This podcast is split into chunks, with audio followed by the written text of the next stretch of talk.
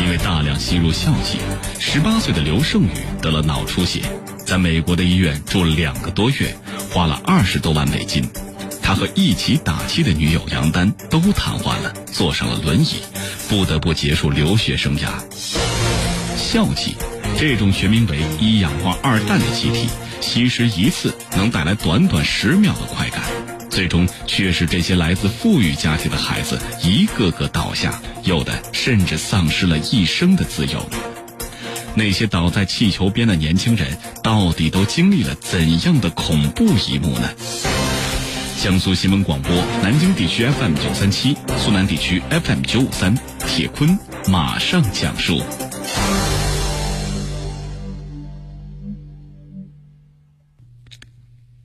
今年五月份的一天，二十五岁的工养韩梦溪坐飞机从美国西海岸的西雅图起飞，经历了十一小时，跨越了八千七百一十一公里，最终落地北京。他坐在轮椅上被推出了首都国际机场。除了一个行李箱之外，他的身上还带着伤口，带着激增的五十斤的体重，还带着高血压、肥大的心肌和重度肌无力的下半身。而同样的一幕在今年六月底再次发生了。韩梦溪的好友杨丹和男友刘胜宇双双也坐着轮椅回到了国内。十八岁的刘胜宇被医生诊断为终身瘫痪，已经彻底丧失了自理能力。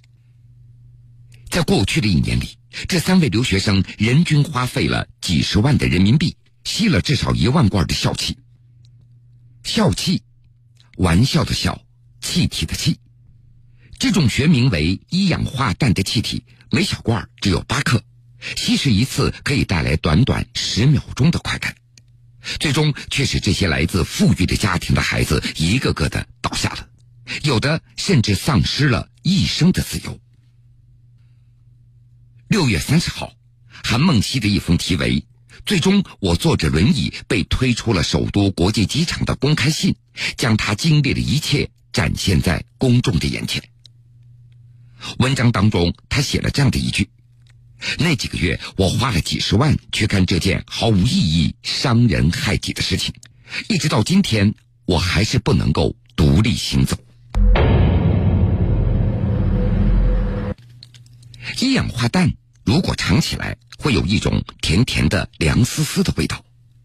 你可以在面包店、咖啡馆、手术室里听到这个名字。它被装在一个小小的罐子里，被用在奶油发泡麻醉手术上。一七九九年，英国化学家汉弗莱·戴维发现了它的麻醉的作用，它能够使人失去痛感，并且发笑，因此被称为笑气。二零一五年以后，这个危险的气体出现在美国西雅图和洛杉矶的中国留学生的聚会上。八克的金属罐子，二十五罐一盒，二十四盒一箱，五颜六色，堆积成山。年轻人们把小罐里的一氧化氮抽入到奶泡枪中，直接对着枪口来吸气，或者将气体打入气球里，用嘴吸进气球里的气体。有人就认为，笑气流行的另外一个原因是在于它的昂贵，一箱笑气至少要两百美金，不是所有人都能够消费起的。也正是因为如此，它也成为了高消费能力的标志，或者成为一种地位与财富的象征。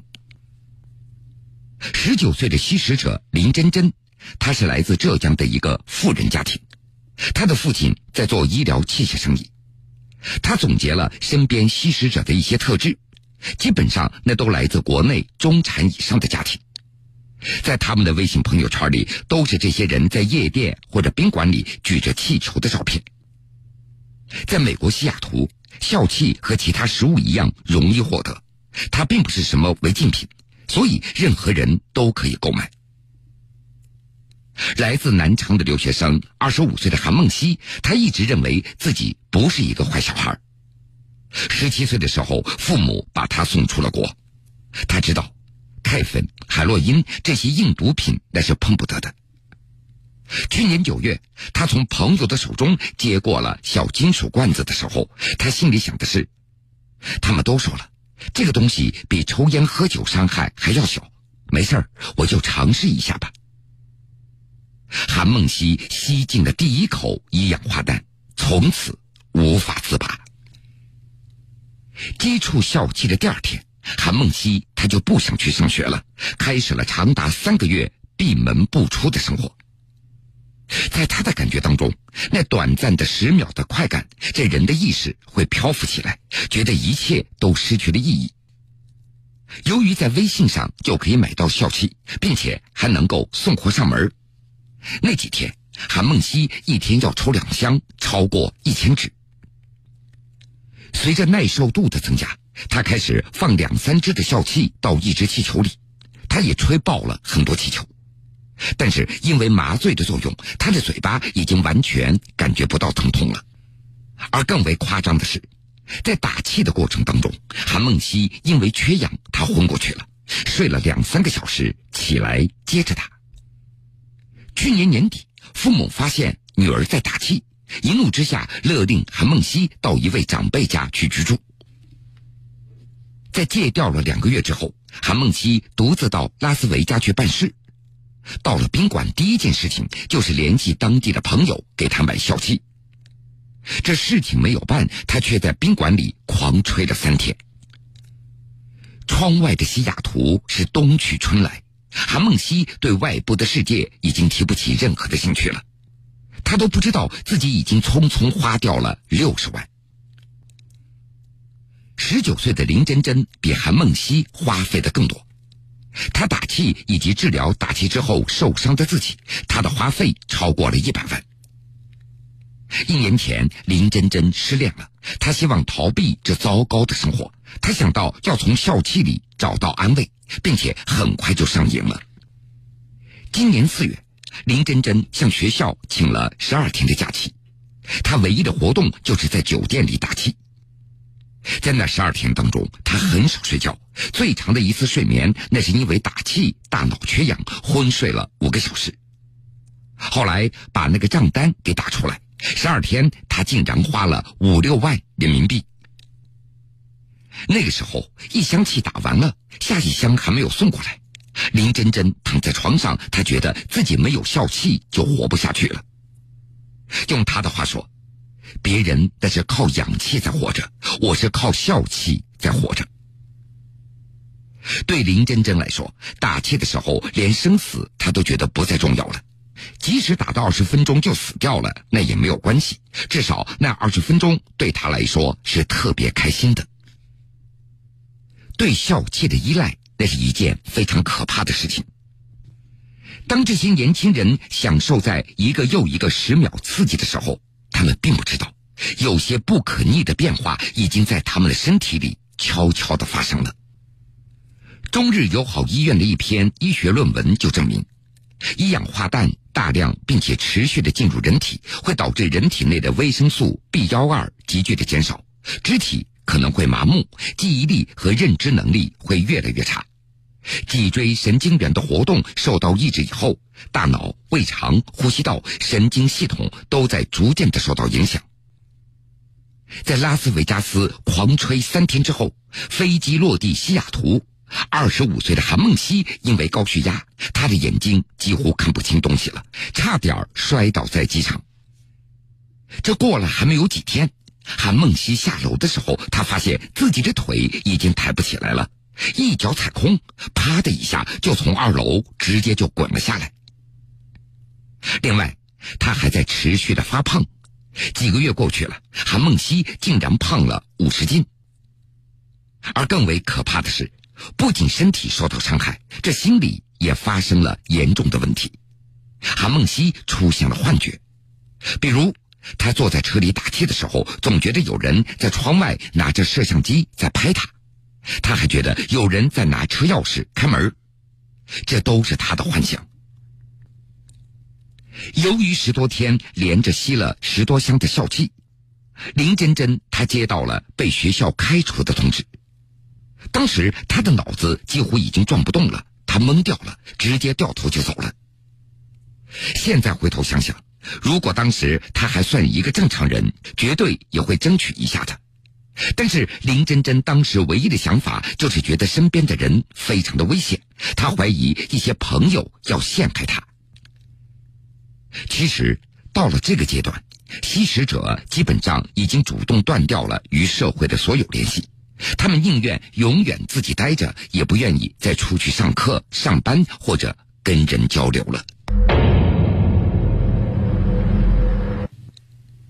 那些吸食笑气的年轻人也曾经挣扎和自救过，甚至用非常极端的方式来戒掉自己对笑气的那种依赖。听说女儿要被学校开除了，林真真的父母赶紧飞到美国来求情。学校同意保留学籍，但是需要林真真去戒毒所待一个月。美国的戒毒所那是全封闭的，不能够使用手机。但是林真真却觉得那是他打气一年多来自己最快乐的一个月了。在戒毒所，老师告诉他一个理论，说正常人开心的指数如果是七十。嗨的时候，指数上升到了一百，那么多出来的三十就是不正常的，也就是透支了你以后的快乐，等于说你之后只会有四十的快乐。林真真她也认同这个说法，在从戒毒所出来之后，他一边接受治疗，一边劝告自己的朋友，在微信朋友圈当中，他晒出自己打气时的那个账单，并且附上一句话。看了一下三月份到五月份卡里余额的变化，打气真的是又伤身体又伤钱，别打气了。为了拯救林真真，他去了戒毒所，而十八岁的刘胜宇则是求助心理医生，但是由于打气，他昏倒了，错过了和心理医生约定的见面的时间，而他此前已经表露出自杀的倾向了。警方怕出什么意外，破门而入。后来，刘胜宇就被送入了精神病院，住了四天。但是，精神病院的这段经历对刘胜宇的作用那是微乎其微的。今年五月底，在连续打气了十多个小时以后，他发现自己很难站起来了，最终被送入医院加护病房。医生诊断为肢体亚急性瘫痪。瘫痪这两个字让刘胜宇的父母的情绪崩溃了，而那天正巧是刘胜宇的生日，父亲在电话那头大声的吼道：“过什么生日啊？你怎么还不去死呢？”在长达十个月的与笑气的缠斗期当中，韩梦溪也尝试过很多种方式，他试图把冰淇淋作为笑气的替代品。因为冰淇淋在进入嘴巴的时候，也是那种甜甜的、冰凉的感觉。但是韩梦溪发现不行，因为冰淇淋不会让他产生那种飘忽忽的感觉，他迷恋那种虚幻妄想的刺激。今年三月末，在戒掉两个月之后，韩梦溪又恢复了他原来的生活，整宿整宿的在打气，不吃饭，不睡觉。那个时候，西雅图非常的寒冷。韩梦溪他打车去买气，买了之后，他就坐在车的后座上，冷冷的气弹就一个个的堆在他的腿上。因为这个气温太低了，大腿被严重冻伤，这手也被冻脱了皮。而韩梦溪毫无知觉，大量吸食笑气已经让他的身体失去了疼痛感。这样的生活持续到五月份的一个清晨，朋友在车上找到了韩梦溪。在昏睡了两天两夜之后，韩梦溪发现自己竟然尿失禁了，他被送入了医院。不久之后，回到了中国。在他的那份公开信里，他是这么总结自己这一年的岁月的：毫无意义，伤人害己。目前无法确切统计多少人受到笑气的危害，但几个细节足以显示成瘾者群体的庞大。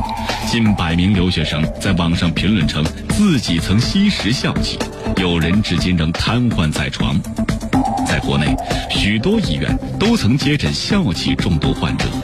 在极度的心理依赖和对人身体意志的伤害上，笑气等同于毒品。更严峻的现实是，这种气体不属于法定的新型毒品，无论在制度还是在市场上，都处于没有管控的状态。它跟普通商品一样，微信可买，送货上门。而面对这些倒下的年轻人，中外的医生都没有找到精准的治疗对策。铁坤继续讲述。七月二号，北京北五环附近一家医院的神经内科病房里，记者见到了韩梦溪。这个女孩正坐在轮椅上，全身罩在一个黑色的大的 T 恤衫里，父母请了专人在照顾她。韩梦溪的大腿上还有巨大的冻伤的伤口，不过已经结了痂。医院的检查结果表明，除了高血压和心肌问题之外，韩梦溪的运动神经受到了极大的损伤，脚部的肌力几乎是零级。他摸着自己的小腿给记者演示，那只脚无法做出向上抬起来的动作了。但是韩梦溪依然是幸运的，主治医生说了，休养半年，他应该能够独立行走了。而他的那个朋友。同样被轮椅送回到中国的刘胜宇，则已经被医院的诊断结果给宣判了，终身残疾。这位十八岁的男孩子出生在杭州一个非常富裕的家庭，去年他大量吸入笑气，脑出血被送入医院，在住了两个多月之后，花费了二十多万美金。当时他就已经坐上了轮椅，精神恍惚，胡言乱语，但是他仍然没有停止。今年一月到六月，刘胜宇坐着轮椅和女友杨丹继续吸食笑气。韩梦溪回国之后，因为担心他们的状况，委托美国的一位阿姨上门去看一看。阿姨进门之后，被眼前的景象给惊呆了，因为厕所被堵住了，刘胜宇和女朋友又失去了力气，他们只能在家里爬来爬去，客厅、衣柜四处那都是他们的排泄物。两人被马上送往了医院，随后回到国内。他们早已对问题的严重性失去了意识，在坐着轮椅去机场的路上，这对情侣还在车上打着气。不管是在美国还是在中国，摆在韩梦溪、刘胜宇等人面前的一个共同难题，那就是。因为此前很少有笑气中毒的病例，目前医学界的研究还并没有成熟，而且也没有具体的治疗方案。咱们把目光从西雅图转到中国，也会发现情况同样是不容乐观的。最近有件事儿让浙江省戒毒研究治疗中心办公室的主任张亚海震动不已。他的一位同事在上高中的女儿在宿舍和舍友竟然吸食了笑气，气弹那是孩子们从蛋糕店里带出来的。张亚海他只知道有人在吸食笑气，但是无论如何他都没有想到笑气竟然跑到中学生里面去了，所以对他的触动特别的大。而在国内的各个医疗机构，中毒者同样已经出现了。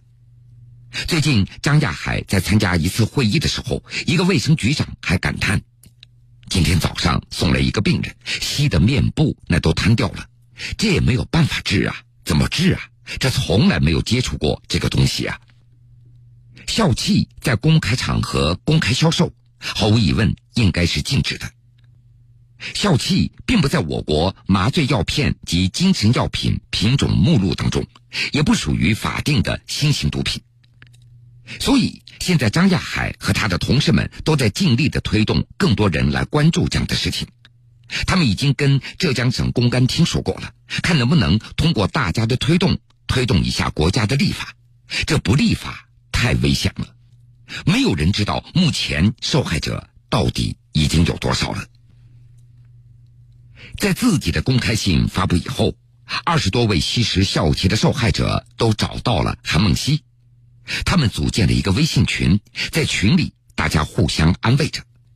韩梦溪也把这个微信群的名字改成了“别回头，往阳光下走”。